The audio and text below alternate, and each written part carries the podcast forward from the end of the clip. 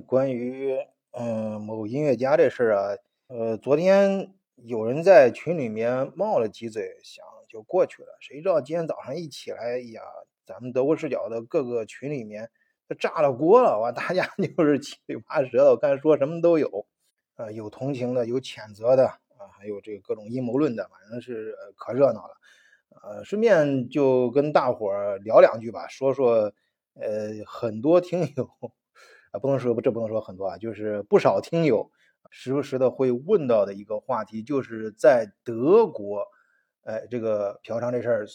是不是合法的？这个德国色情业什么的，前面我记得有几期节目，呃，聊过这个红灯区什么的，这个但是好像被下架了，呃，所以这期节目大家紧着听啊，有可能 很快也会下架。是这样，我有一个哥们儿啊。他以前在这地方打过工啊，就我们上学的时候打各种工作。就我本人来说，呃，你像建筑工，然后餐馆工，然后比较高级一点的，呃，当老师给人家专门教汉语，啊，甚至教书法，要晚醉这个写字还还还行啊。然后呃，这个还有帮别人编程啊，这个我学数学物理出身的嘛，啊，就各种各样的，但是也有这个。呃，去也这我自己没去过，这这咱也不隐瞒啊。那个时候血气相呃方刚的，对这地方非常好奇，气不好啊，没挤进去。但是有一个哥们儿啊，有一个关系比较不错的哥们儿挤进去了，在里面混了很长时间啊，在那儿打工，哎，有了很多见识，也给我说了很多事儿啊。那哥们儿人家，呃，你别说啊，去这地方很锻炼人啊。那哥们儿现在在德国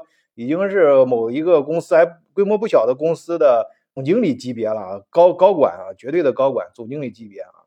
然后再一个，我不是呃在德国这边帮很多中国老板开发欧洲市场嘛？那每年展会很多老板会过来，这个人脉还可以。那但是他们来了之后呢，就是一般都是晚上吃完饭就开始问嘛，这有没有安排啊？下一步这咱们那个大家一听都知道嘛，这这问这个时候问是什么安安排？那能有什么安排呢？就是。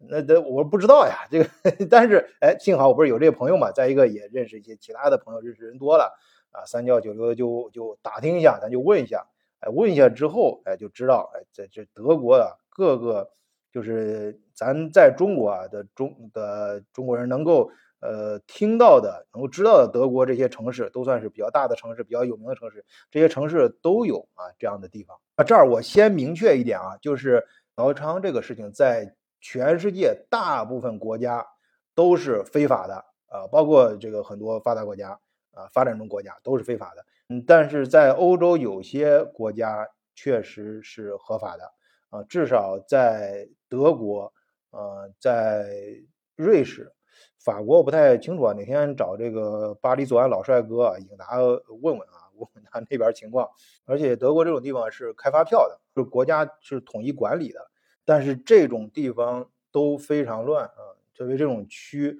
呃，就我记得我们刚在刚来德国的时候上语言班，语言班老师就我们说介绍德国文化的时候就提到过这个事儿，就说，哎，你们没事可别去啊，就是一般刚来德国的学生啊，在国内见不到的，到这儿时候有两个地方啊比较感兴趣，一个是赌场呃，我前面 前面聊聊过，在德国故事里面也讲过一期关于这个的故事啊，来了之后。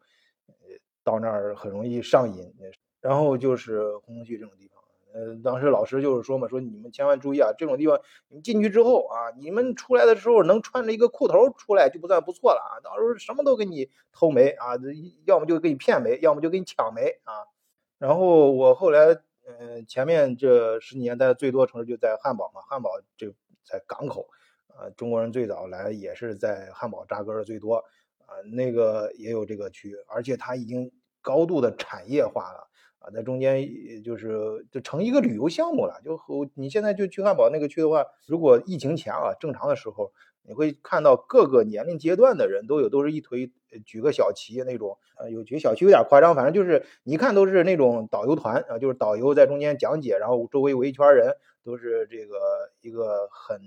很成熟的啊，非常规范的一个旅游项目。但是啊，这个这个重点来了。但是就是德国每年议会都会讨论是不是要把这个事情定为非法啊？因为这个这个你不管怎么说啊，咱们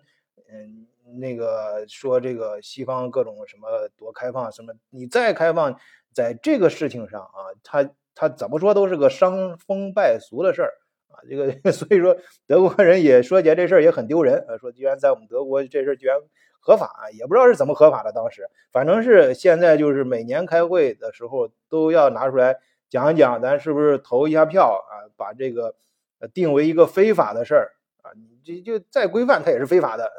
而且大家要注意啊，特别是你比如法兰克福，法兰克福下火车站正门，你往前走那条街，然后走的那那边有个那个那有个中餐馆什么的，然后往右边一拐那条小街里面，哇，你你这你你要招呼招呼不好，那那咱来过德国那儿都都知道，那那旁边那些大汉什么的，呃，推着你拉着你就往里面拉，我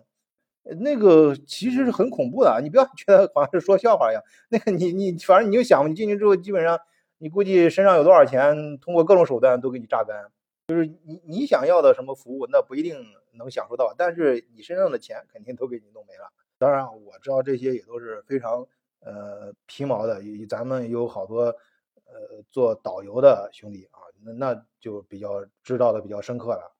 呃，对，以前去意大利出差的时候，意大利那边的同事呢，他给我讲了一个事儿，就说意大利。你别看意大利那么开放啊，意大利说号称是欧洲的小中国嘛，他这事儿是非法的，所以好多意大利人会到瑞士啊，就是跟瑞士非常近嘛。我每次去意大利都会开车从瑞士过，呃，到瑞士去解决这方面问题。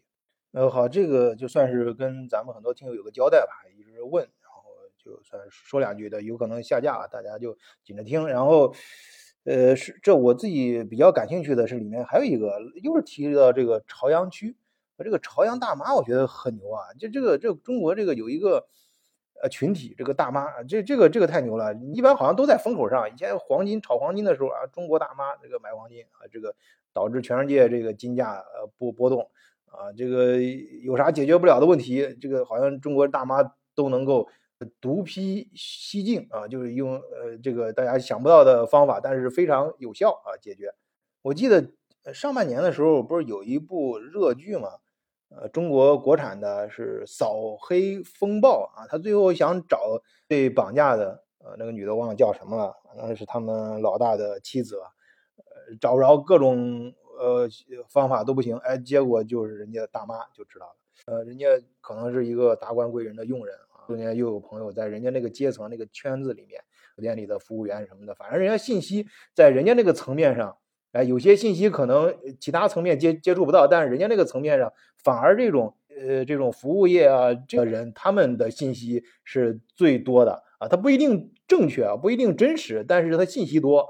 而且你你知道啊，这每个人你你你可以隔绝是很多事情，但是你基本的一些服务你肯定都需要啊，尤其是那些。达官贵人啊，那肯定需要用人啊，需要打扫卫生什么的。哎，这些人人家知道的事儿最多，而这些人呢，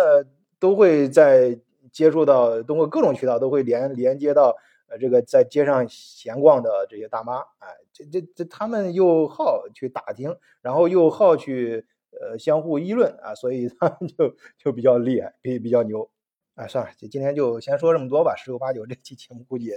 也可能会被下架，就是大家。